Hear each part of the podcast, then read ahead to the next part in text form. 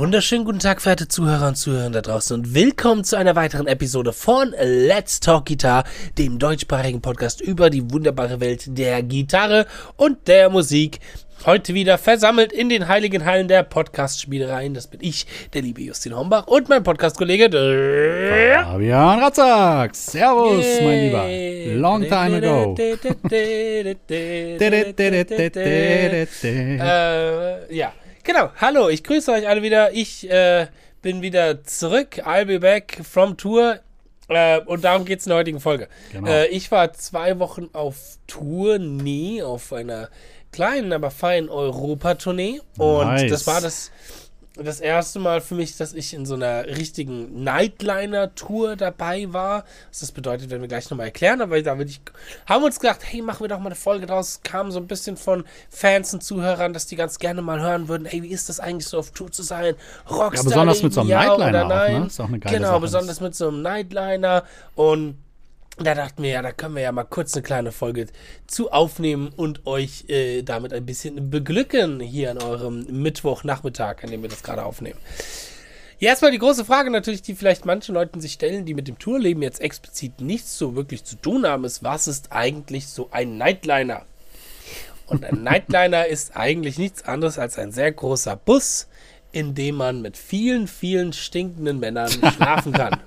Also, wenn man schläft. Also, nein, nicht, nicht, nicht, nicht mit den Männern schlafen, sondern im Bus. Ja, jetzt muss man aufpassen, schlafen. dass wir nicht dann FSK 18 hier hinbekommen. Uh, da gibt es ein paar Stories, da werden wir wahrscheinlich noch. Nein. Oh, je, oh, je, oh, je. Da bin ich ja mal sehr gespannt, was du zu erzählen hast. ja, es sind so ein paar Dinge vorgefallen. Geil. Vielleicht FSK 16 sind, ja, okay. sagen wir so.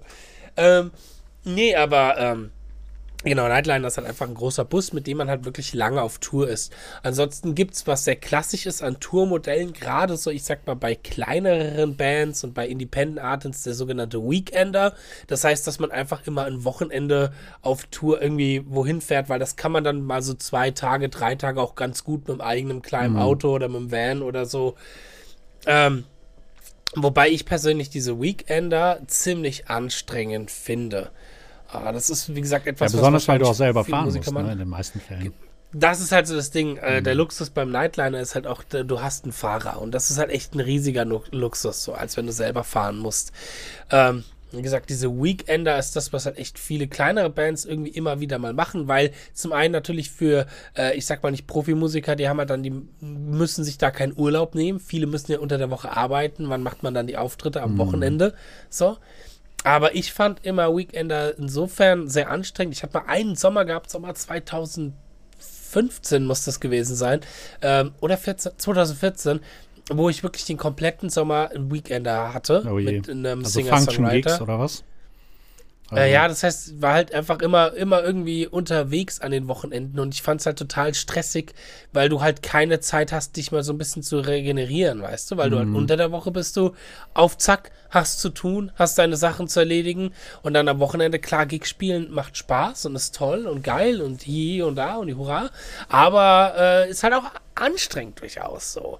Ähm, vor allem, wenn man halt selber fahren muss, weißt du, dann musst du fünf, sechs Stunden fahren, fährst du ja. in die Pampa, ausladen, einladen, Soundcheck. Warten, das warten, warten. warten, warten, warten.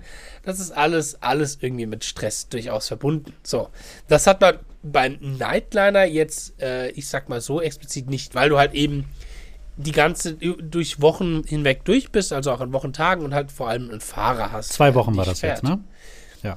Das waren jetzt 15 Tage, mhm. ein bisschen mehr als zwei Wochen, okay. glaube ich, ja. Nice. Habt ihr hm. auch äh, Day, Day Off gehabt und so? Oder in einem durch? Wir hatten Day Offs, wir hatten einen geplanten Day Off und einen erzwungenen oder zwei erzwungene Day Offs. Da werde ich auch gleich noch ein bisschen zu mehr mhm. erzählen, warum diese erzwungen waren. Ähm, aber genau, man hat so halt so auch so ein, zwei Day Off. Man versucht zwar so viel es geht auch zu füllen, natürlich mit Auftritten, damit man halt eben auch äh, ich sag mal, so bestmöglich Geld reinbekommt, um diesen Bus zu bezahlen. Weil an einer Tour, das ist bei jeder Tour, so ganz egal in welcher Größe, ist tatsächlich halt auch der größte Luxus, nämlich dieser Bus, dieser Nightliner, auch das teuerste. Ja, definitiv. In dem Fall hat jetzt zum Beispiel der Nightliner, ich glaube, 1200 Euro am Tag gekostet. Jesus, Ähm, ja. was sich natürlich die Bands untereinander aufteilen Mhm. müssen. Aber ich habe zum Beispiel letztens, gestern ein Foto gesehen ähm, von der Tour, von dem Bus. Sekunde, ich kann es schnell raussuchen, wo jemand mal fotografiert hat, wie viel das eigentlich kostet, wenn so ein Bus tankt. Ja. Und dann dachte ich mir auch so, Heidewitzgern, vor allem Ja, heutzutage. wollte ich gerade sagen. Die Spritpreise Nicht sind ja nicht gerade zurückgegangen. Nee, nee. Ähm, ich hoffe, dass ich dieses Foto ganz fix finde. Ich glaube leider nicht, aber ich kann auf alle Fälle sagen, es war im vierstelligen Bereich der Tankpreis. Ja, also so ein Bus, ein Bus, so ein Bus kostet da. Okay, spulen wir die Zeitmaschinenschraube noch mal ein bisschen zurück und erklären überhaupt, wo, mit was und warum war ich da auf Tour. Ähm, ich war mit einer Band auf Tour als Substitute-Gitarrist. Also ich bin nicht fest in dieser Band, sondern die haben aktuell keinen Lead-Gitarristen und haben halt mich gefragt, ob ich da, ich sag mal, mitspielen möchte. Vielleicht ganz interessant, wie sind, die auf die, wie sind die auf dich aufmerksam geworden? Oder durch Vitamin B oder. Ich, ich kann dir ganz genau sagen, Ja. wie die auf mich, woher die mich kennen. Meine Mutter war die Englischlehrerin Ah. von dem Gitarristen. Siehst du? So kann es manchmal sein. Genau, Vitamin B. Meine Mama war sein Englisch-LK-Tutor. Äh, ihr, sein, ja, sein Englisch-LK-Tutor. Und ich kenne den anderen Gitarristen jetzt auch schon lange. Der hat ist bei mir auch im Ort groß geworden. Der ist zwar ein paar Jahre jünger als generell die Band, bei der ich gespielt habe. Die sind alle Anfang 20. Ich war da mit Abstand der Älteste. Ähm, hab mich aber wieder jung und frisch gefühlt wie Anfang 20. Warst du der Opi an Bord? Also. Ich war so. Ne, es gab eine, also von, von uns in der Band ja, von den anderen Ja. Bands gab es auch ältere Ah, zum okay. Glück. Ähm, nee, und ähm, ja, die haben schon im Sommer mal zwei Gig-Anfragen bei mir gehabt, wo wir als Vorband von, oder wo diese Band als Vorband von der großen Metal-Band Avatar war. Hm. Da habe ich zwei Shows mit denen gespielt, das war sehr geil, einmal in Bochum und einmal in Frankfurt. Und dann kam sie halt auf mich zu und haben gesagt, ja, wir finden einfach keinen Lead-Gitarristen, wir haben aber diese Tour da stehen, hättest du da Lust drauf? Die Band heißt Corbian, es wird geschrieben C-O-R-B-I-A-N und ist so eine ja, moderne Hybrid-Death-Metal-Band, also schon härtere Gangart. Es wird schon mehr geschrien als gesungen. Ab und an wird auch ein bisschen gesungen. Also für die Fans härterer Musik und auch ein bisschen modernerer Metal-Musik kann man das auf alle Fälle mal sich anhören. Vielleicht hat es der ein oder andere auch schon mitbekommen auf meinen Kanälen, weil ich da auch schon ein paar Videos zu gemacht hatte, so ein paar Soli aufgenommen und so Geschichten. Ähm, ja, und die haben halt gefragt, okay, hätte ich Lust, diese äh, Tour mitzuspielen. Da kann ich vorab auch schon mal, aber ich werde hier vielleicht auch äh, eins, zwei Zahlen droppen, so damit die Leute auch so ein bisschen äh, ein Verständnis dafür bekommen, wie das eigentlich auch aus Perspektive von Berufsmusiker äh, Dasein ist, habe ich eine Sache zum Beispiel gemacht, die, glaube ich, viele Berufsmusiker erstmal verklären würden und vielleicht nicht so geil finden würden, aber hear me out, lasst es mich erklären. Und zwar habe ich nichts für die Auftritte genommen. Ich habe komplett frei gespielt. Ich habe keine Gage bekommen für diese Auftritte. So. Warum ist das so? Weil normalerweise, man kriegt das ja mit. Wir hatten ja auch schon mal so äh, eine Podcast-Folge mit dem lieben Nico Schliemann über das Thema, Thema Gage. Gage bei Live-Auftritt und den ganzen Kram. Wo der Nico auch natürlich zu Recht erpocht hat, hey, es ist wichtig, auch Gage zu nehmen, damit da auch, ich sag mal, ähm, auch ein Wert geschätzt wird von der Arbeit, die man leistet. Mhm. Aber die Jungs haben einen Haufen Geld bezahlt, um bei dieser Tour mitmachen zu können. Da werde ich später auf alle Fälle auch nochmal drüber sprechen, so wie das eigentlich ist oder warum, wie man eigentlich als Band in eine Tour reinkommt und was das eigentlich kostet, weil es kostet. Ähm, und ich musste mich an nichts beteiligen. Das heißt, für mich war das weniger wie, okay, ich bin jetzt zwei Wochen auf Arbeit, sondern es war tatsächlich für mich, und das hat meinem Seelenheil sehr, sehr gut getan, zwei Wochen Urlaub. Ja, Weil nice. es war für mich zwei Wochen rumfahren, zwei Wochen lang, ich sag mal, andere Städte, andere Länder, andere Kulturen erleben, Andere Leute Menschen, kennenlernen, genau. andere Menschen, mal rauskommen aus dieser Wohnung, in der ich mich zwar gerne aufhalte und gerne mit meinen Katzen knuddle und viel, viel Gitarre üben, aber halt echt in den letzten Monaten nichts anderes gesehen habe als meine Wohnung und Oh, das Gitarre ist sehr üben. wichtig. Sehr, sehr wichtig. Ja.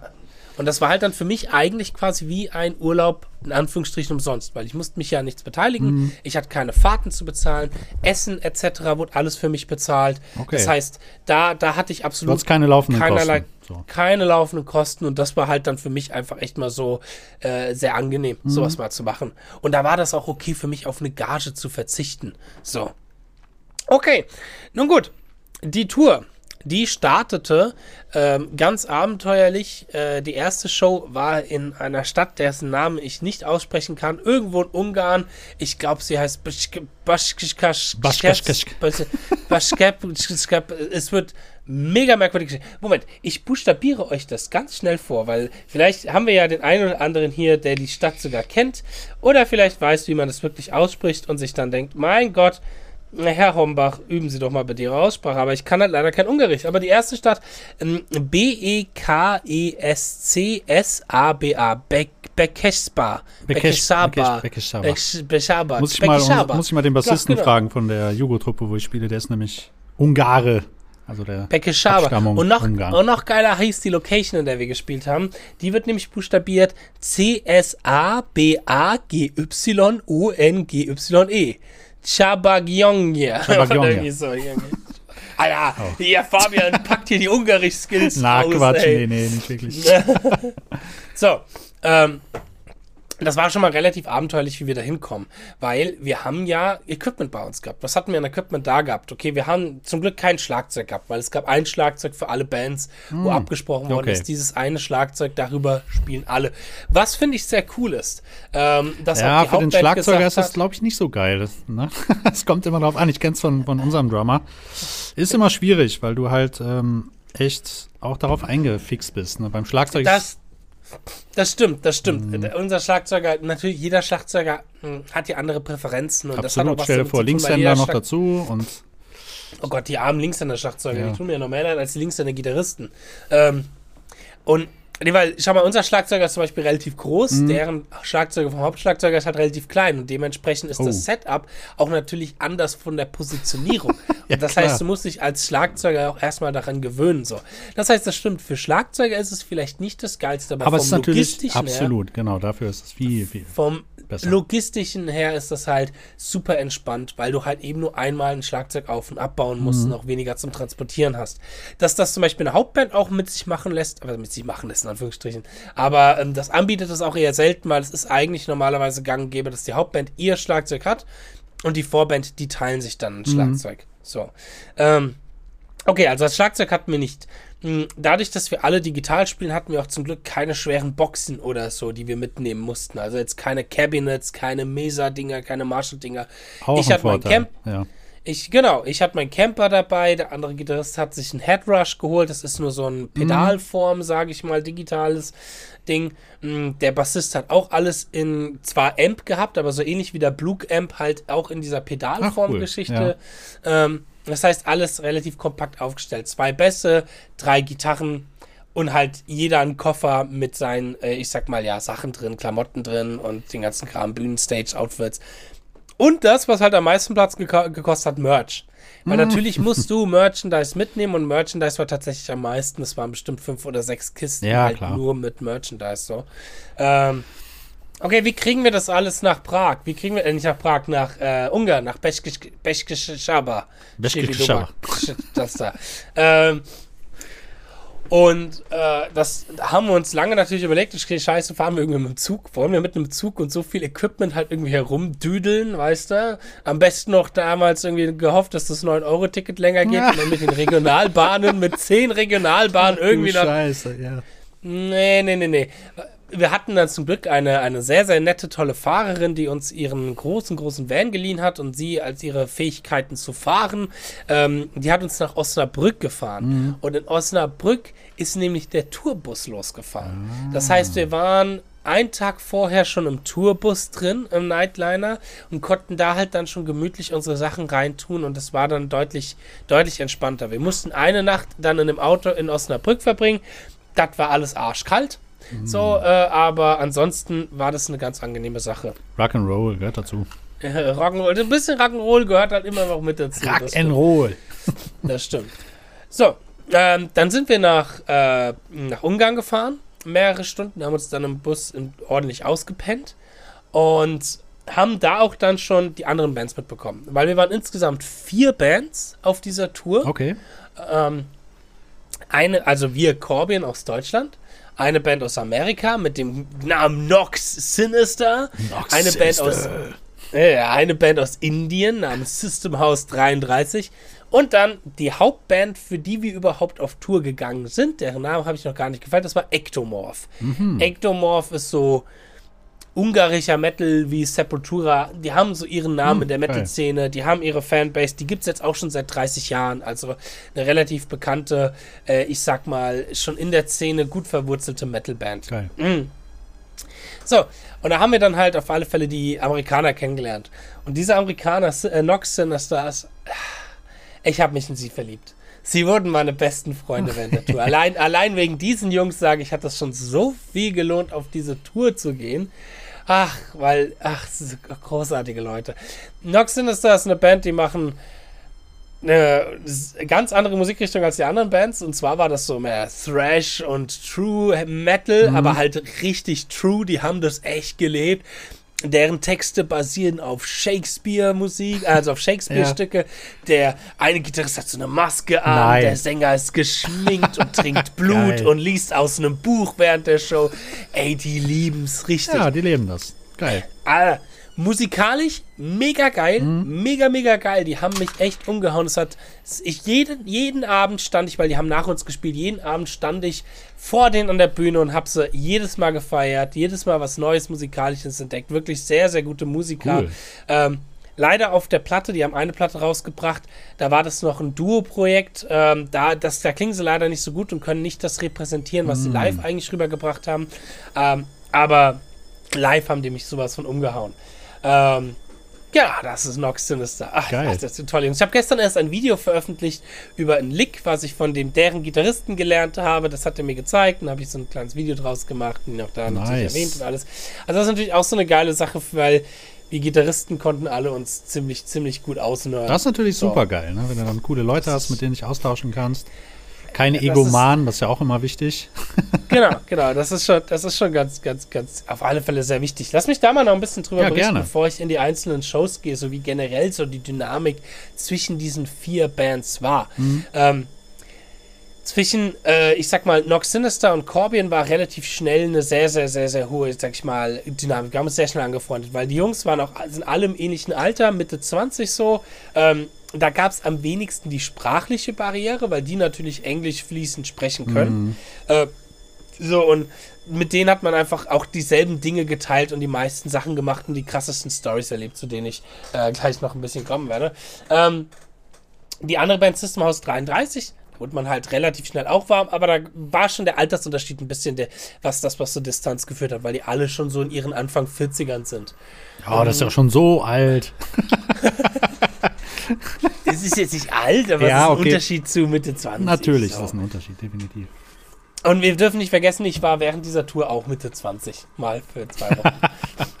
ähm, so, und dann ähm, gab es halt Ectomorph, die Hauptband. Mhm. Und wir haben zwar, und zwar alle den Bus geteilt, aber die waren natürlich deutlich reservierter. Es lag unter, also jetzt nicht, lag nicht daran, weil es Arschlöcher sind oder so, ähm, sondern es lag halt einfach daran, dass die, die, sprachliche Barriere dort höher war, weil die alle, bis auf der Sänger vielleicht alle nicht so mega gut Englisch konnten. Hm. Ähm, Where's the beer? Das ist genug. Ja. Und ähm, ja, ich meine, als Hauptband, da nimmt man sich halt auch durchaus ein paar Dinge raus. Wie zum Beispiel, ähm, wenn man nur einen Backstage-Raum hatte, was durchaus vorkam. Also entweder hatten sie ihren eigenen Backstage-Raum und wir hatten einen für die Vorbands mhm. so. Wenn es nur einen Backstage-Raum gab, gab es die Regelung, 30 Minuten vor deren Show und 30 Minuten nach deren Show soll keiner in diesen Backstage-Raum gehen. Okay. Damit die Zeit für sich haben zum War vor Vorbereiten und auch zum Runterkommen. Ähm, und das sind aber so Dinge, die klingen erstmal ein bisschen nach Rockstar-Allüren. Das sind aber, wenn dann auch ganz leichte Rockstar-Allüren, aber das ist ganz normal, dass sich da eine, mhm. eine, Hauptband auch ein bisschen was rausnimmt, weil wir sind ja auf Tour wegen dieser Hauptband. Das sind die, die da auch den wichtigsten Job, das sind quasi die Chefs von dieser Tour. Das mhm. muss man dann auch dort, äh, ich sag mal, den Respekt ein bisschen zollen. Es war nichtsdestotrotz, war alles auf Augenhöhe. Mhm. Ähm, alles auf Augenhöhe. Und alles mit sehr, sehr viel Respekt irgendwie verbunden, so. Äh, aber zu denen war natürlich eine Distanz eher da. Ich und der Gitarrist, die haben einen Lead-Gitarristen noch. Wir haben uns super verstanden ab dem Punkt, wo ich erzählt habe, dass ich den lieben Martin Müller persönlich kenne. weil gefühlt alle Gitarristen in diesem Bus, und das war irgendwann echt Ja. krank, ich war echt kurz davor, Martin zu schreiben, waren riesige Martin Miller-Fans. Kein Wunder. So. So, ja, genau, zum einen kein Wunder, Ja. als ich den erzählt habe, ey, ich kenne halt Martin persönlich, ich habe vor zwei Wochen noch mit dem gesoffen Mhm. und ich habe schon ganz viele Podcast-Folgen mit dem aufgenommen und kenne Martin jetzt auch seit zehn Jahren. Ab da an war ich der Gott. Ab da an war ich der, der King der Gitarristen, der Best Friend in diesem Bus. Geil. Danach war ich, ah, haben sie alle auf mich aufgeschaut. Oh, you know Martin Miller? So, ja, der wohnt in Leipzig, da spielen wir auch. Ah, can he come to our concert? War er da? oh Gott. Nee, war nicht da, oder? Nee. Keine, keine Zeit wahrscheinlich gehabt. ja. ähm, kurz einen Schluck trinken. So, ähm, das heißt, da die Dynamik war eigentlich im Großen und Ganzen echt, echt super zwischen den Bands. Es hat einfach sau viel Spaß gemacht. Nice. Wir haben uns alle gegenseitig Spitznamen gegeben. Ähm, die Amerikaner hatten so ein bisschen den Running Gag, dass sie halt immer so irgendeine Eigenschaft, irgendein Attribut als Mittelnamen, als Spitznamen gesetzt haben. Und dadurch, dass ich halt manchmal so ein bisschen, ähm, ich sag mal, ja, den Musikwissenschaftler und den Ich weiß alles besser als Sie hab raushängen lassen, war ich irgendwann Justin, I know all the notes, Hombach oder Justin, Justin, I need to be center of attention, Hombach. Das kam dann durch eine Nacht, wo ich denen versucht habe zu erklären, warum Dream Theater die beste Band der Welt ist. Oh, ja, das, war ein eine hitzige einstün- Diskussion. Ja, das kann ich mir das, vorstellen. das war keine Diskussion, es war ein einstündig, einstündiger Monolog. Monolog. von mir im Bus. Da gab es sogar, wie gibt's noch ein Video auf einer Instagram-Story von mir. Ach, geil. Ich halt einfach versucht habe, denen zu erklären, warum ist es halt auch die beste Band der Welt. Ist mal ruhig. ähm, so, also das war, das, das können wir auf alle Fälle abhaken. steht auch noch das Battle aus. Beef. Uh, stimmt, das Battle zwischen und Martin. Ja, das müssen wir auf jeden Fall, das müssen wir auf jeden Fall noch machen. Ähm, und ja, okay, gehen wir mal ein bisschen rein, die, die, in den Tagesablauf und wie das eigentlich alles soweit aussah mit den Shows. Ähm, die meiste Zeit hat man tatsächlich verbracht mit im Bus sitzen und fahren ähm, bis zur Location. Man durfte auch nicht immer direkt zur Location fahren. Es gab ganz oft die Situation, wo du, ich sag mal, erst um drei an der Location sein durftest. Das heißt, der Bus stand dann halt erstmal drei Stunden irgendwie an irgendeiner Raststätte oder so, ähm, weil er halt einfach die Zeit überbrücken musste. Was immer ganz gut war. Zeiten auf Raststätten und Zeiten im, ich sag mal, in der Location hat man nämlich für eine Sache ganz besonders benutzt. Strategisches Kacken. Und das war das Wichtigste überhaupt. Ja, ja. Strategisches, ausgeplantes, wann gehe ich ein größeres Geschäft machen. Weil im Bus gab es eine strenge Regel, kein Kacken. Mhm. So, das war die, die, die wichtigste Regel überhaupt. Und das heißt, du musstest immer ganz genau so gezielt essen und so gezielt aufs Klo gehen, dass du halt bloß nicht irgendwie Ja, im ja. Bus sitzt und merkst, scheiße, ich muss scheiße. Das so, das wird definitiv dann zu einer großen Sache. Ey, das, ich sag dir, das war anfangs eine riesige Herausforderung, das irgendwie echt alles gezielt hinzubekommen. Irgendwann hat man sich dran gewöhnt, aber das war wirklich, am Anfang war das halt echt so, okay, ich habe jetzt eine Stunde Zeit. Ich, ich merke, es kommt langsam was. Ich trinke jetzt so viel Kaffee, wie es geht und esse so viele Vollkornbrötchen, wie es geht, damit das jetzt in einem Rutsch alles rauskommt. So. damit der Magen Geil. leer ist. Ja, so. ist ja auch, ist ja auch richtig so. Wenn du mit so vielen Leuten im Bus Ja. bist und jeder geht da kacken, dann äh, weißt du Bescheid. Dann stinkt der ganze Bus. Das Ja, der will Bus, keiner der haben. Bus hatte, Bus hatte zwar ein Klo, aber das war sehr klein Ja. alles und ähm, da fühlt sich ja auch nicht Ja. wohl. Dann kannst du ja nicht in Ruhe Nee, nee. Und das muss man den Leuten in den Bands auch echt lassen. Es gab keinerlei Probleme mit zu exzessiven Partys. Das im wollte ich Bus gerade fragen, Oder ja, solche. Wir hatten echt klare Regeln gehabt. Mhm. Die wichtigste Regel war eigentlich immer, wenn der Busfahrer schlafen möchte, dann es Ruhe zu halten, weil der Busfahrer ist die wichtigste Person während dieser Absolut. Tour. Der bringt dich nämlich von A nach B und wenn der das nicht hinbekommt, dann sitzt du da in der Pampa. Ja, vor allen Dingen muss der ausgeruht sein. Ne? Bringt ja nichts, wenn Ja, er genau. dann irgendwie. Klar, natürlich. Und er hat auch seine, seine vorgeschriebenen Zeiten, wann er zu schlafen hat und wie viel er fahren darf. Der darf nachts nur, ich glaube, drei Stunden fahren und muss dann 45 Minuten Pause machen Hm. und so. Also der hat wirklich ganz klar vorgeschrieben nach Gesetz, wie viel War das denn einer, den kanntet darf. oder einer von, dem, von den Nightlinern selber jetzt? Das war von dem Hab ich mir Busunternehmen. Der gedacht, hat bei dem ja. Busunternehmen gehör dazugehört. Genau, genau. Ähm, der war da mit seiner Frau. Die haben das auch so, so, gemeinsa- echt? gemeinschaftlich gemacht. Och. Ja, ja, das war irgendwie ganz war cool, cool, so. ja.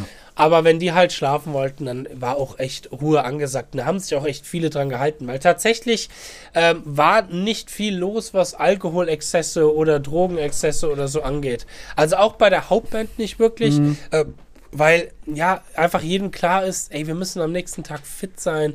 Wir wollen da jetzt, äh, ich sag mal eben nicht auf der Bühne verkatert ja. stehen oder irgendwie verpennen oder irgendwie sonstiges, weißt du. Wir haben einen Job zu erledigen. Genau, so sieht's aus. Weißt du? ne? Das ist ja jetzt kein, äh, muss ja auch fit sein am nächsten Tag, weil wenn du einmal dann richtig mhm. durchgesoffen bist, dann gute Nacht, ja. dann ist die Show, ja, Show für den Arsch.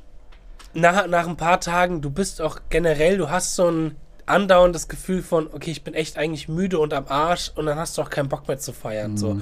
Du freust dich eigentlich dann auf deine Kajüte und wo du dann pennen kannst. Ja, so. Ähm, und da haben, also wir hatten dennoch viel Spaß, so ist es nicht, aber halt ganz äh, drug-free oder mhm. halt nearly drug-free. Ein bisschen Alkohol natürlich hier und da war ja klar, aber jetzt nicht. Aber exzessiv. keine Exzesse, ja, darum geht's. Ja, genau, keine Exzesse, das ist das Ding so. Ähm, Apropos in der Pampa liegen bleiben, wir sind tatsächlich zweimal in der Pampa liegen geblieben. Nein. Äh, weil der Bus ist halt leider Gottes schon über 20 Jahre alt. Oh. Ähm, und das ist ein Busunternehmen, die super dafür sind, wenn du halt eben als kleinere Band dir eine Tour leisten möchtest. Mhm. Die haben halt nicht den luxuriösesten Bus, okay. aber dafür halt ein bisschen den Preis, einen günstigeren Bus. So. Ja, aber der hatte ein bisschen Elektroprobleme und Stromprobleme oh. und ist halt immer mal wieder mitten auf der Autobahn ausgefallen.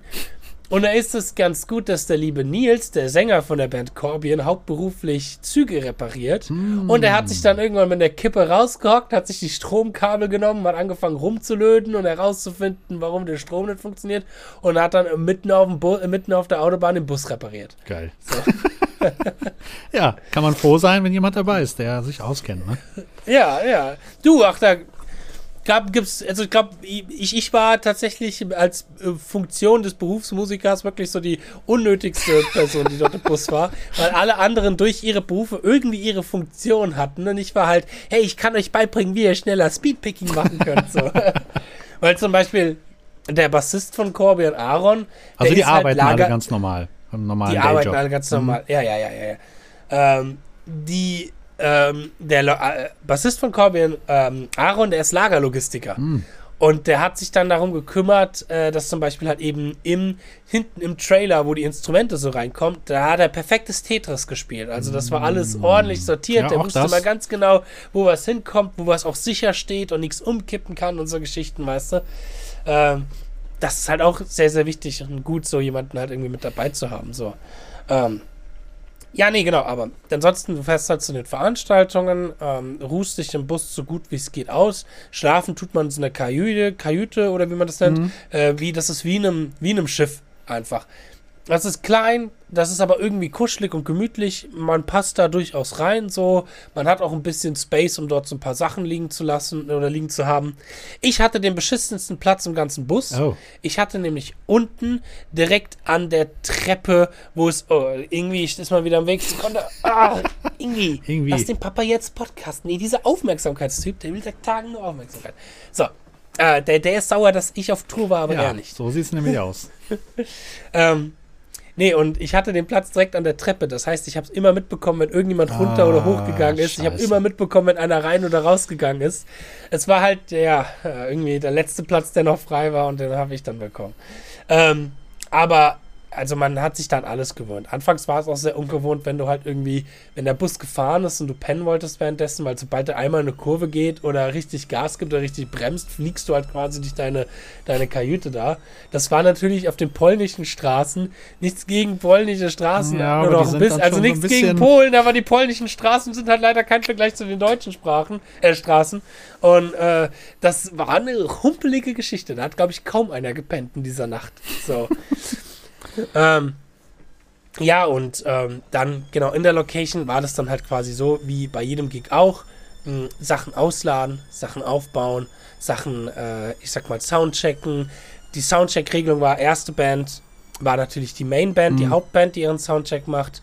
Dann hat die anderen beiden Vorbands haben Line-Check bekommen und wir haben tatsächlich auch einen kompletten Soundcheck bekommen, weil die Regelung war, letzte Band und erste Band ja, genau, einen genau. Und wir als letztes, für die, die jetzt nicht so viel live spielen, das ist immer ganz normal oder das ist der logischste Schritt, dass die Vorband auch als letztes Soundcheck macht, weil das sind ja auch die ersten, die spielen. So. Man, man zieht den Soundcheck quasi von hinten auf. Mhm. So. Ähm, ja, macht auch total ja, Sinn. Ja. ja, genau. Dann haben wir unsere halbe Stunde gespielt, dann haben die anderen Bands ihre 40 Minuten gespielt, Ectomorph haben 70 Minuten gespielt und dann, ja, war man eigentlich nach dem Auftritt entweder damit beschäftigt, runterzukommen, äh, sich die anderen Bands anzuschauen, ähm, im Bus ein bisschen zu chillen, Merch zu verkaufen. Es war auch wichtig, dass immer irgendjemand am Merchstand stand, ähm, damit jetzt nichts verloren geht, sondern damit wir auch was verkaufen können, mhm. weil das war die Haupteinnahmequelle für äh, diese Bands, den Merch stand tatsächlich, den Merch-Verkauf, der lief auch soweit ganz gut.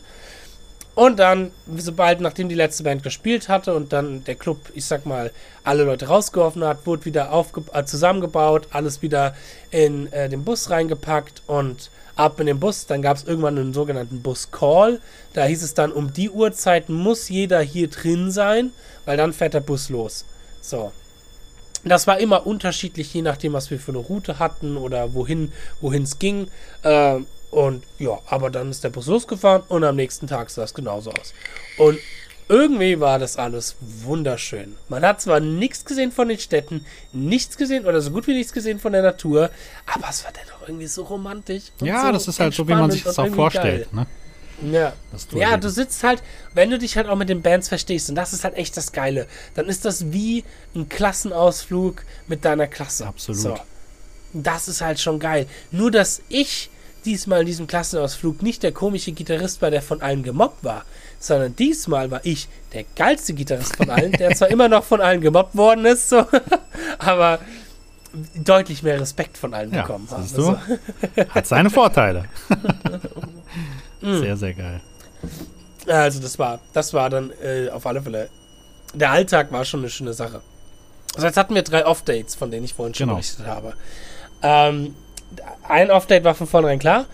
Einer war gezwungen, weil eine Location äh, zu wenig Ticketverkäufe hatte und dadurch halt eben ähm, der komplette Gig abgesagt worden ist. Und das ist tatsächlich, da müssen wir mal kurz drüber reden, ein generelles Problem aktuell, zu wenige Ticketverkäufe. Mm. Dadurch werden halt Gigs abgesagt. Und ähm, ja, das heißt, äh, mal wieder ein Appell einfach an alle Leute raus, wenn ihr Musik unterstützen wollt und ihr Geht finanziell aktuell die genau. Möglichkeit habt, jetzt live geht, holt euch die Tickets. Ich habe mir auch, ich habe mir für morgen auch ein, ein, Ticket für ein Konzert geholt, für Rage, hm. kann aber selber gar nicht dahin und habe dann gesagt, scheiß drauf, okay. ich, also ich, ich, ich gebe das Ticket jetzt nicht Ja, zurück. nur so können die Bands so. überleben. Es ist tatsächlich so. Ja, ne? Ich gebe die Tickets. Ich hätte auch, ich habe auch mit dem Stefan, der war ja schon mal Gast hier im Podcast, habe ich natürlich auch, oder er hat mir auch angeboten, der Justin, Gästeliste geht immer klar. Aber ich habe gesagt, scheiß drauf, ich hole mir das Ticket, hm. das kostet nicht mehr als 30 Euro oder so. Ähm, dann, weil der selber auch gesagt hat, selbst bei einer so großen Band wie bei denen, es ist mit Ticketverkäufen aktuell schwierig, schwierig. So. Das heißt, kauft Ticket und kauft Merch, wenn ihr auf dem Konzert seid. Ja. Immer so als kleiner Zeigefinger-Appell. Gerade jetzt, wo es wieder möglich ist, auch äh, die ganzen Konzerte ja. zu besuchen, sollte man das unbedingt unterstützen und selber auch genug Konzerte ja. besuchen. Ne? Ansonsten gibt es bald keine Clubs und keine Clublandschaft mehr. Es gibt so nur die ganz aus. großen Dinge. Ja. ja. Ähm, so, Okay, das war der eine Off-Day. Der andere Off-Day war, weil der, weil der Schuppen in Berlin abgebrannt ist. Nein. Ach Quatsch. ja. Mach keinen Scheiß. Upsi, passiert. ja, dann findet man da auch nichts. Und genau, das andere war ein geplanter Off-Day. Es hätte eigentlich fast noch ein Off-Day gegeben. Es wird noch ein Konzert abgesagt, aber da gab es ein Substitutkonzert, wo ich dich ja auch Da hattest du mich angerufen, hatte. genau, ja, ja. Genau, weil der war nämlich in Düsseldorf in Pitcher. Ja. Da wäre ich gerne dabei eine, gewesen, verdammt, ey. Ich sag dir, das war eine Geschichte, alter Schwede, oh. alter Schwede. Okay. Der Pitcher, wer ihn nicht kennt, ein geiler Schuppen. Mhm. Ich habe da mit Mega Live gespielt. Wir hatten da mit unserem Podcast unsere Live-Session gehabt. Ähm, ein richtig, Zahlreiche richtig Besucher geiler. da waren. Wir hatten teilweise ja. eine höhere Frauenquote absolut, als Männerquote. Absolut. ähm, also ein wirklich sehr herzensguter Laden. Der Andi ist ein toller, toller Typ, mhm. aber so ein Laden ist nicht gemacht für eine Tour in dem, in dem Maße. Ähm, weil aus verschiedenen Gründen. Zum einen die Busmöglichkeit, die Busparkmöglichkeit. Oh, ja. Ein Bus muss immer gucken, dass er bei den Locations oder irgendwo in der Nähe Strom bekommt.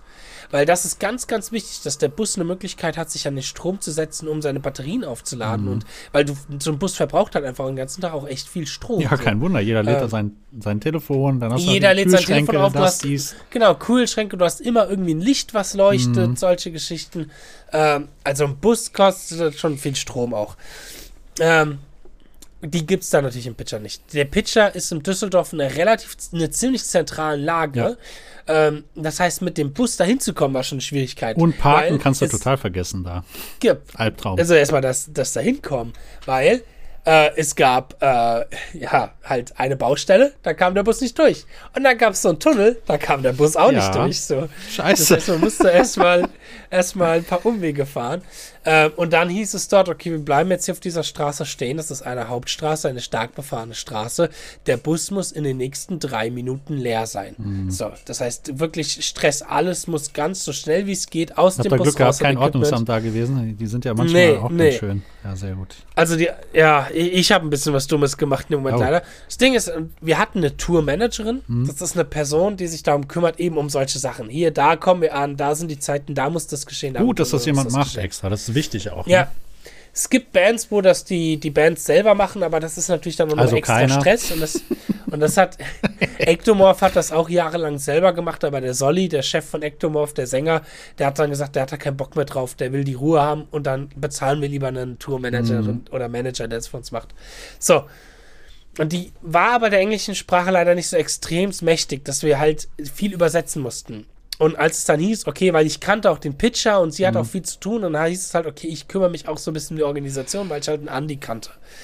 Und dann bin ich zu den anderen Bands gegangen und habe so ein bisschen den, den Deutschen raushängen lassen. So von, ey, wir parken gleich, wir müssen alles rausladen und vergesst, Vergesst bloß eure Koffer nicht. Achtet darauf, dass ihr eure Koffer mitnimmt, weil der Bus fährt dann ganz weit außerhalb von Düsseldorf, um sich aufladen zu können. Ihr kommt nicht mehr in den Bus rein. Vergesst eure Koffer nicht. Nochmal an alle, hier, Eric, Nathan, vergesst eure Koffer nicht. Wirklich alle zugeschissen. Alle, okay, ja, lasst mich in Ruhe, Stress pur, so. Ist ja gut, Herr Lehrer. Alles raus, Justin, dann ging auch alles everything. gut. Justin, I know everything. Weißt du, all, alles gut, so, alle sind draußen, alle sind glücklich, alle schauen sich das ganze Equipment im Pitch Pitcher an. Oh Gott, der Pitcher war voll überladen mit dem ganzen Equipment. Ja, das glaube ich. Ähm, schauen sie alle rum und dann fällt mir auf, ich habe meinen Koffer vergessen oh, im Bus. Alter, ist nicht dein Ernst, ey. Das ist immer der, der am meisten Stress gemacht hat wegen diesem Kackkoffer und bin der, der den Koffer vergisst. So. Fuck, naja, okay, da hatte ich halt keine Wechselklamotten, ich hatte meine Duschsachen nicht dabei äh, und Bühnenoutfit musste ich dann halt irgendwie improvisieren. Ja, gut. Ist und halt so studiert so. man dann Jazzgitarre. Ja. ähm, ja, also das war, das war irgendwie eine, eine, stresslustige Aktion, aber die Auftritte waren dann noch ganz gut. Äh, und obwohl wir sehr früh angefangen haben, weil die andere Sache beim Pitcher ist, die müssen um 10 Uhr die mhm. Musik ausmachen. Jetzt kommen die Anwohner. Jetzt laut, jetzt laut. Genau. Genau. Normalerweise war das immer so, Doors, also das heißt, das ist der Moment, wo sich die Türen öffnen, war so um 7. Wir mit Corbin haben um 20 Uhr gespielt, Nox Sinisters 2045, System House dann 21.30 und Ectomorph dann so irgendwie kurz nach 10. Bis 11, halb 12, 12. Mhm. So war das dann normalerweise der Fall. Dadurch, dass sich das jetzt alles verschoben hat nach vorne, haben wir halt schon um, glaube um 4 Uhr angefangen zu spielen. Nein. Ja, oh, doch. Scheiße. War überhaupt jemand da? Dachte, es, ja, doch, es waren ah, tatsächlich, okay. ey, für die Uhrzeit waren mehr Menschen da als man da. Und das muss man dem Pitcher echt, echt lassen. Mhm. Äh, wenn der sagt, weil ich meine, das Konzert wurde zwei Tage vorher angekündigt, ja, das weil das ja echt ein cool. Ersatzkonzert ja. war. Und wenn der Pitcher halt was ankündigt, dann kommen auch da seine Leute und seine mhm. Zuhörer. Also der Pitcher hat eine coole Community. Da echt nochmal Cheers an den Pitcher. Ähm, das war, das war doch ein bisschen stressige Aktion. Ähm, ansonsten, die Off-Days. Ähm, haben wir natürlich, wie verbringt man so ein Off-Day auf Tour? mit so viel Entspannen, wie es geht. Und einmal standen wir vor Hannover, da waren wir an so einem See, an so einem Campingplatz, da haben wir halt unseren Off-Day verbracht. Ähm, die Band System House haben sich ein Hotel in Düsseldorf geholt. Die sind schon mal nach Düsseldorf mhm. vorgefahren, weil die halt dort irgendwie Freunde hatten. Die Ekromorph-Jungs, die wollten auch raus aus dem Bus und im Hotel verbringen, sind auch Hotel gegangen. Wir und Nox, Nox Sinister haben gesagt, naja, wir bleiben im Bus. Wir machen uns richtig gemütlich. Ey, komm Leute, was haltet ihr davon? Wir gehen in eine Sauna. Yes, nice. Sauna klingt geil. Sauna ist echt was Geiles zum Entspannen. So. Dann sind wir in Hannover und gucken nach der erstbesten Sauna und finden Sauna Vulcano. Sauna Club. Sauna Club Vulcano. Und wir, geil, ist nicht weit weg, gehen rein. Neun, neun Buben. Wir waren zu neun in der Gruppe. Und ich gucke mich schon in dem Saunaladen so ein bisschen um und denke mir, hier sind echt viele Poster mit wirklich attraktiven, wunderschönen, halbnackten Männern drauf. Alles klar, oh, wird schon nichts no. dran sein.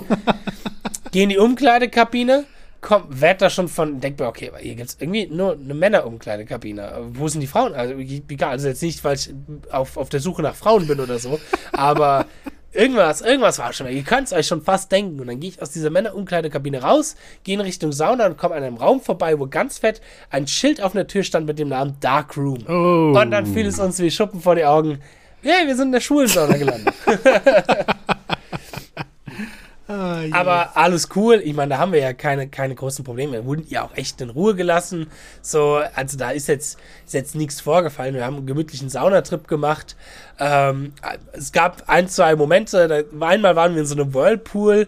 Der war relativ klein und relativ eng. Ja. Ähm, und ich dachte mir, ah ja, okay, ist jetzt nicht so schlimm. Wir sind ja nur unter uns Jungs so und guckst du durch die Runde und sehe so, hey, okay, da ist einer mit einer Glatze, das ist der Matthew, okay, als Kapperwest, äh, da ist ja noch einer mit einer Glatze.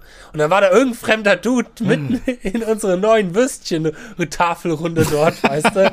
Hat sich wahrscheinlich einen Ast abgefreut. Geil. ähm, nee, das war sehr, sehr schön. Dann gab es noch so einen Dampfraum und ich dachte, ich, ich mag halt Saunas mhm. und ich mag auch Dampfräume und gehe vollfreudig in diesen Dampfraum als erstes rein und denke mir, ey, shit, warum ist es denn hier so dunkel? Naja, wird schon nichts irgendwie sein. Gehe so in die Mitte vom Dampfraum und sehe nur, ich sehe nur die Silhouette von zwei, von zwei Menschen. Oh. Und dachte mir, ich lasse die lieber mal alleine und bin wieder aus dem Dampfraum rausgegangen. Ja, passiert, ne? Ja. Äh, nee, aber war, so, so hat man halt seine Off-Days verbracht. Also mit so gut wie es geht, halt einfach echt entspannen. Ein bisschen Sightseeing. Wir waren in Hamburg, hatten wir nach dem Auftritten viel Zeit, weil da war Buscall erst um 5 Uhr morgens. Und ähm, da haben, wollten sie natürlich, was, was will man sehen, wenn man in Hamburg ist, wenn man aus einem fremden Land kommt? Die Reeperbahn. Die Reeperbahn. Dann wollten sie unbedingt die Reeperbahn sehen. War halt Mittwochabends, da ist halt nicht so viel mhm. los in der Reeperbahn, da waren sie ein bisschen enttäuscht. Naja, aber Hamburg ist eine geile City. Also, Hamburg, Hamburg ist mega ja. City auf alle Fälle. Ich habe ihnen die Herbertstraße gezeigt. Ich glaube, jeder, der die Herbertstraße kennt, wird jetzt mit dem Kopf nicken, warum Männer aus dem fremden Land vielleicht mal die Herbertstraße ja, sehen wollen, weil sie es nicht, nicht vorstellen können, dass es sowas gibt. Ähm, alle anderen, die nicht wissen, was die Herbertstraße ist, googelt es einfach mal. Das Lass mal die Mädels in Ruhe da. Ja, ja, das ist ganz komisch, das Konzept. Ähm, ja, und äh, ja, da ist jetzt auch nicht dann nicht, nicht so mega viel passiert. Generell, was das angeht, wie gesagt, auch weil man ja auch dann öfters die Frage gehört, wie ist es eigentlich auf so einer Tour mit mm. Groupies und so, war halt jetzt auch nicht mega viel. So, weil okay. du hast ja auch gar nicht die Zeit und. Ich wollte gerade sagen, äh, du bist ja mit dem Kopf dann schon beim nächsten, da musst du wieder äh, in deinen Bus rein. Ja, dann, ja. Du bist ja immer schon der nächste. Also ich sag mal so, unser Sänger war da reinigermaßen aktiver. So, mhm. der hat sich schon hier und da die Telefonnummern von hier der Barkeeperin geholt und all so weiter und so fort. Aber ich, Mr. Insecurities in Person, ich traue mich ja so noch nicht, meine Frau anzusprechen. Deswegen bin ich lieber Patches üben gegangen mit den anderen Gitarristen. Das ja. war schön. Ja. Ja, und ich meine, so ging es dann halt einfach von, von der einen Stadt Prag waren wir, wir waren in Polen, wir waren in Schweden, Schön. Dänemark, Deutschland durch. Das, das war schon alles. Also auch viel gesehen in den zwei Wochen, das ist echt nice. Naja, halt Bus und Location. Ja, gut, aber trotzdem. aber dennoch. Viele Leute kennengelernt, so, das ist cool. Und halt, wie gesagt, einfach die Freundschaft, die man da mit diesen Bands gemacht hat, mit den Amerikanern, die man wahrscheinlich, weiß ich nicht, ob man die jemals hier in Europa wiedersehen mhm. wird. Weil die haben eine Asche voll Geld bezahlt, um diese Tour mitzuspielen. ich ich werde gleich mal ein paar Zahlen droppen, damit es einfach mal den Leuten auch in der Relation vorkommt, Unbedingt, warum es auch ja, so genau. wichtig ist, ähm, auf Konzerte zu gehen und Merchandise zu kaufen. Ähm, ich weiß nicht, ob ich die wiedersehe, aber die Freundschaft, die sich da entstanden hat, das war halt einfach irgendwie was sehr, sehr Geiles. So, ja, die Amerikaner. Äh, was, was würdest du denn schätzen, so als amerikanische Band? Wie viel würde das kosten, ähm, in Europa für den Zeitraum auf Tour zu gehen? Also, ich würde mal sagen 20.000, 30.000. Ja, ne? genau. Bis äh, genau in der Mitte 25.000. Da habe ich mir gedacht, das ist so ein. Das Gängige. Ja, Scheiße viel Geld. Und dann musst du erstmal haben. Ja. Und die, ey, Alter, die leben in Amerika, was mhm. die erzählt haben, was da, was da eine Miete kostet.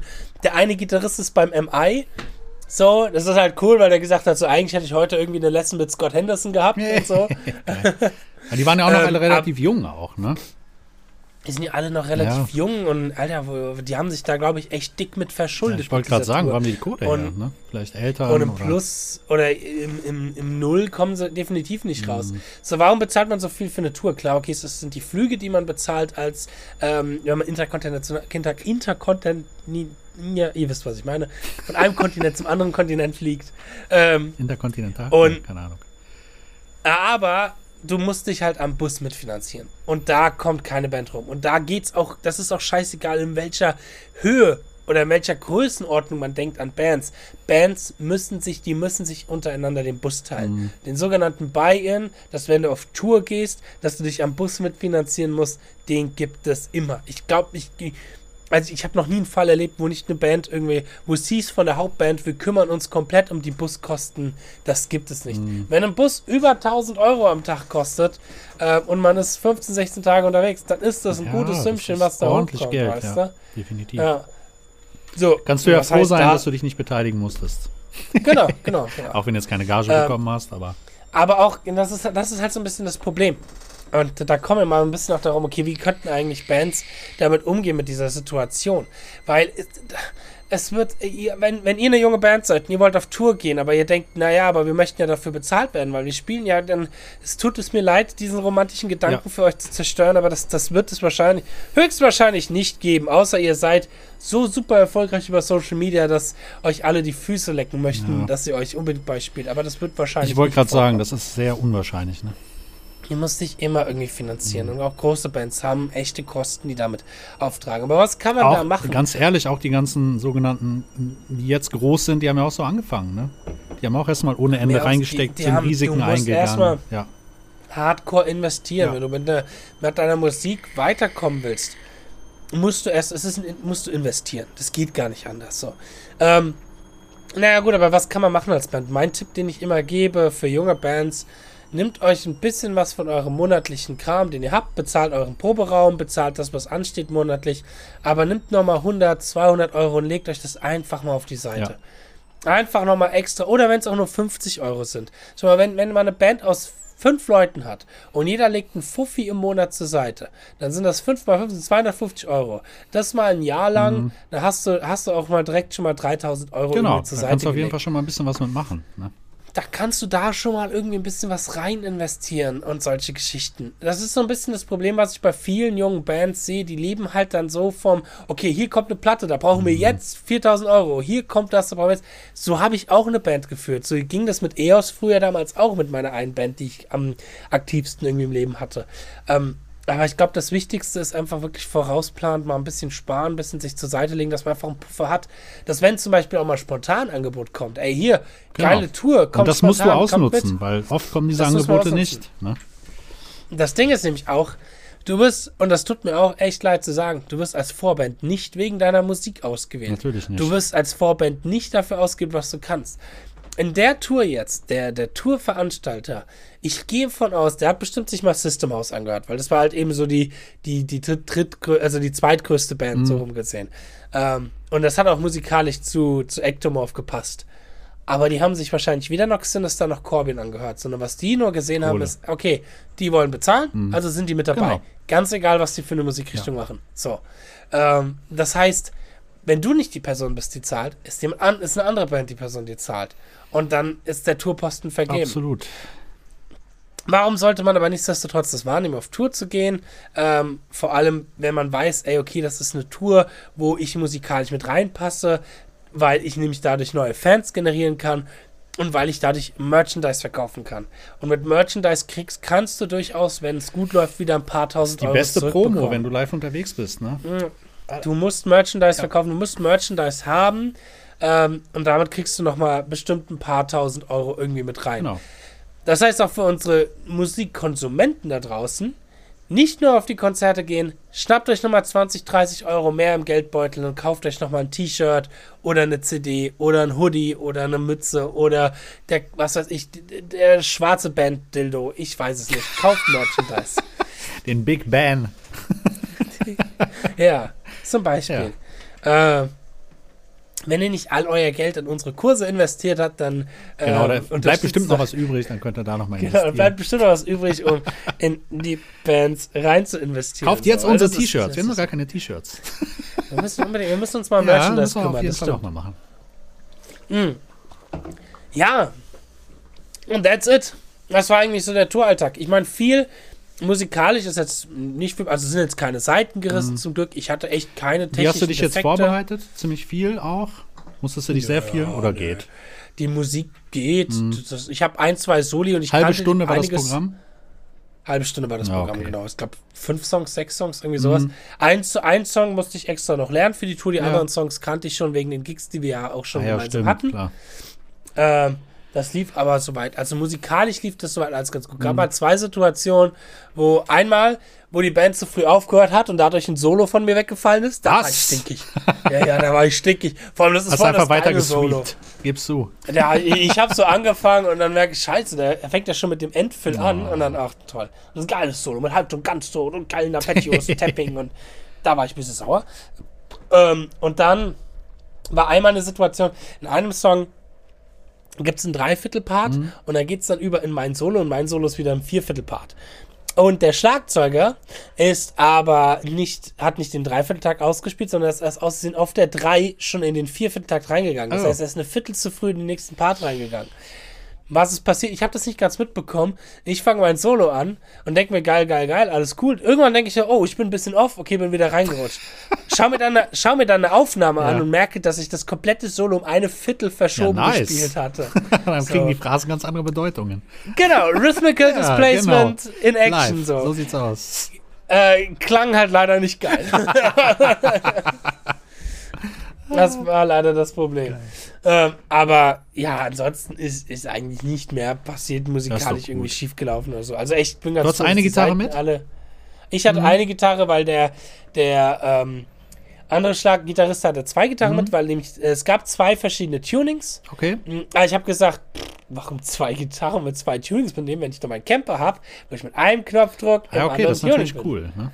So, ja, das ist da, das ist da ganz cool. Für Ersatzgitarren hätte ich dann eine von Seiten im mhm. Notfall irgendwie benutzen können. Ja, okay, das, das war easy. Gewesen. Außerdem ist es eh leichter, wenn du nicht tausend Geigen mitschleppen musst und dann wieder. Ja. Na. Ich mache mir da auch weniger Stress, wie gesagt, wenn es um Tuning geht, wenn es wirklich nur ein Halbton ist, was es in dem Fall war. Ach, das geht auch mit dem Camper, das, dass du dann alles komplett äh, einen Halbton tiefer. Ja, es war dann alles ein Halbton tief. Das war dann meine ist das Gitarre nicht weird? Ja, okay, du spielst ja eh laut, dann ist es ja egal. Ne? Du hörst das Du hörst es nicht. Das, ja. hört, das hört keiner. Ja. Du hörst ja die, du hörst ja die, die, die Akustik ja. der Gitarre. Hast du In-Ear gehabt? Habt ihr mit In-Ear gespielt oder Wedges? Nee, das hat normale Wedges, aber das ist das, was ich den Jungs zum Beispiel raten würde, mhm. als nächstes zu investieren, sich in die zu holen, weil äh, der Prozess des Soundchecks ist halt einfach schneller. Ja, definitiv. Es ist angenehmer, du hast immer denselben Sound und wir haben ja auch schon oft genug darüber gesprochen. ja, genau, genau. Einfach besser, einfach besser. Alles besser. Ähm, ja. Hast du noch Fragen zum Tourleben? Bin ich noch, gibt es noch irgendeine Story? Ich überlege, du hast eigentlich schon sehr, sehr viel erzählt, sehr interessante Sachen. Ja. Ja. Steht denn schon eine neue Tour an? Bist du jetzt nochmal gebucht worden oder ist jetzt, war das jetzt erstmal. Aktuell hm. nichts. Also ich meine, okay, wie gesagt, die haben ja auch ein paar tausend, tausend Euro bezahlt, naja, um in dieser gut. Tour drin zu sein. Die haben selber gesagt, da wird das nächste eine Jahr keine weitere oh, Tours geben. Hat sich, also hat sich für die überhaupt nicht rentiert. Also finanziell gesehen, meine ich jetzt. Natürlich so gesehen. Ich sag schon. mal, die haben, die haben auch ein paar tausend Euro wieder reinbekommen. Mhm. So, aber die sind definitiv nicht auf Null gelandet. Aber darum also geht es ja auch Es war ein Minusgeschäft. Ja. Es Ist war ein Minusgeschäft. So. Aber das, das muss einem auch klar sein, dass wenn man auf Tour geht, das wird ein Verlustgeschäft mhm. sein, finanziell gesehen. War das die erste Tour von denen? Die große? Ja, ja, ah, es, war die erste, okay. es war die erste Tour erfahrungstechnisch und äh, von der Reichweite und den neuen Fans, die man dadurch generieren kann, ist es etwas, was sich durchaus lohnt. Man sollte so ein bisschen gucken, passt die Band zu unserer Musikrichtung? Mhm. Weil in eine Tour reinzukommen, ganz ehrlich, solange du Cola hast, ist das super easy, ja. weil jeder Veranstalter, der küsst dich mit Natürlich. Händen, wenn du mit hingehst und sagst, ja klar, bezahle ich das Geld. Und da ist es, da muss man ein bisschen aufpassen. Da kommt man halt dann manchmal in Touren rein, wo man locker mal nur vor fünf Leuten irgendwie spielt oder so. Oh je, ähm, das kann halt passieren. Das, ich war auch schon bei ähm, Gigs und bei Leuten und Bands auch mit dabei, wo genau das passiert ist, wo irgendwelche D-Künstler auf Tour gehen, sich die Tour finanzieren, weil sie so viele Vorbands wie möglich reinholen mhm. und dann spielst du halt vor fünf Leuten ja, acht toll. Tage lang oder so. Ähm, alles schon irgendwie in gewissem Maße auch schon irgendwie alles mitbekommen. Ähm, und dann, ähm, ja, dann einfach gucken, passt das musikalisch, ist das eventuell etwas mit einer gewissen Garantie, wo man sich selber eine Garantie setzen kann, hey, bei dem Publikum, bei der Fanbase kriege ich ungefähr so und so viel Merchandise am Abend verkauft und dann kann man da das auf alle Fälle wahrnehmen. Mhm. Es wird ein Negativgeschäft wahrscheinlich werden, aber es lohnt sich in allen anderen Bereichen. Ja, definitiv. Du brauchst halt auch ja. das, ähm, diese Connection mit den Leuten genau. im echten Leben. Nicht, ja, nicht nur Social Media ist alles schön und gut, aber das ist halt nicht das Wahre, ne? Ja. Du, ganz ehrlich, ich habe das auch durchaus gemacht, weil ich will ja durchaus auch weiterhin als tourender Musiker gefragt sein. Mhm. Ich will ja nicht den ganzen Tag zu Hause sitzen und nur Social Media machen. So mehr, sehr mir das auch Spaß macht mit meinen Lessons und so gerne ich das ja auch mache. Oder hier dieser komische Podcast. Ja. Den ganzen Tag lang reden, reden, reden. Nee, aber es, ich, es war halt auch mal wieder ein Statement von meiner Seite aus, von meiner Person Justin Hombach nach außen. Hey, ich bin jemand, der auf Tour gehen genau. kann. Also, dass größere Bands auch wissen, ach krass, der Justin, der sitzt nicht nur zu Hause rum, der kann auch live spielen, dann fragen genau, den wie wir schon Nico so. auch darüber gesprochen haben. Es geht ja auch darum, wie ist dein Auftreten, wie verhält er sich, ne? Mhm. Und dadurch wird dann gesagt, ja, hier, der Justin ist ein super geiler Typ, der ist nicht nur Killer Gitarplayer, sondern der ist auch ein super geiler Typ und nimm den mit auf Tour, da geht nichts schief. Und schon bist du drin, ja. ne? So, ja. das ist halt, deswegen sind solche Sachen echt wichtig. Ja, genau, genau. Wenn man also da eine Chance war, hat, unbedingt wahrnehmen. Ja, Genau, es war halt auch irgendwo proaktiv mhm. was für meinen Beruf zu tun, neben dem Urlaubaspekt und dem Spaß. Und ja, deswegen macht das, überlegt das gut, spart darauf hin, aber tut es als Band. Lohnt sich auf alle Fälle. Ja, definitiv. Wenn ihr die Möglichkeit habt. Cool, jo. Nice. Sehr gut. Gut. So. Und jetzt die ganzen FSK 18 Sexgeschichten erzähle ich dir. Ja, genau, dann machen wir gleich aus. Na, dann äh, reden wir darüber. Der Hund. Der 160 Euro Lapdance. okay, liebe Leute, dann danke fürs Zuhören. Schaut doch ganz gerne bei iTunes vorbei, gibt eine 5-Sterne-Review. Yes. Schaut gerne bei Spotify vorbei, gibt eine 5-Sterne-Review.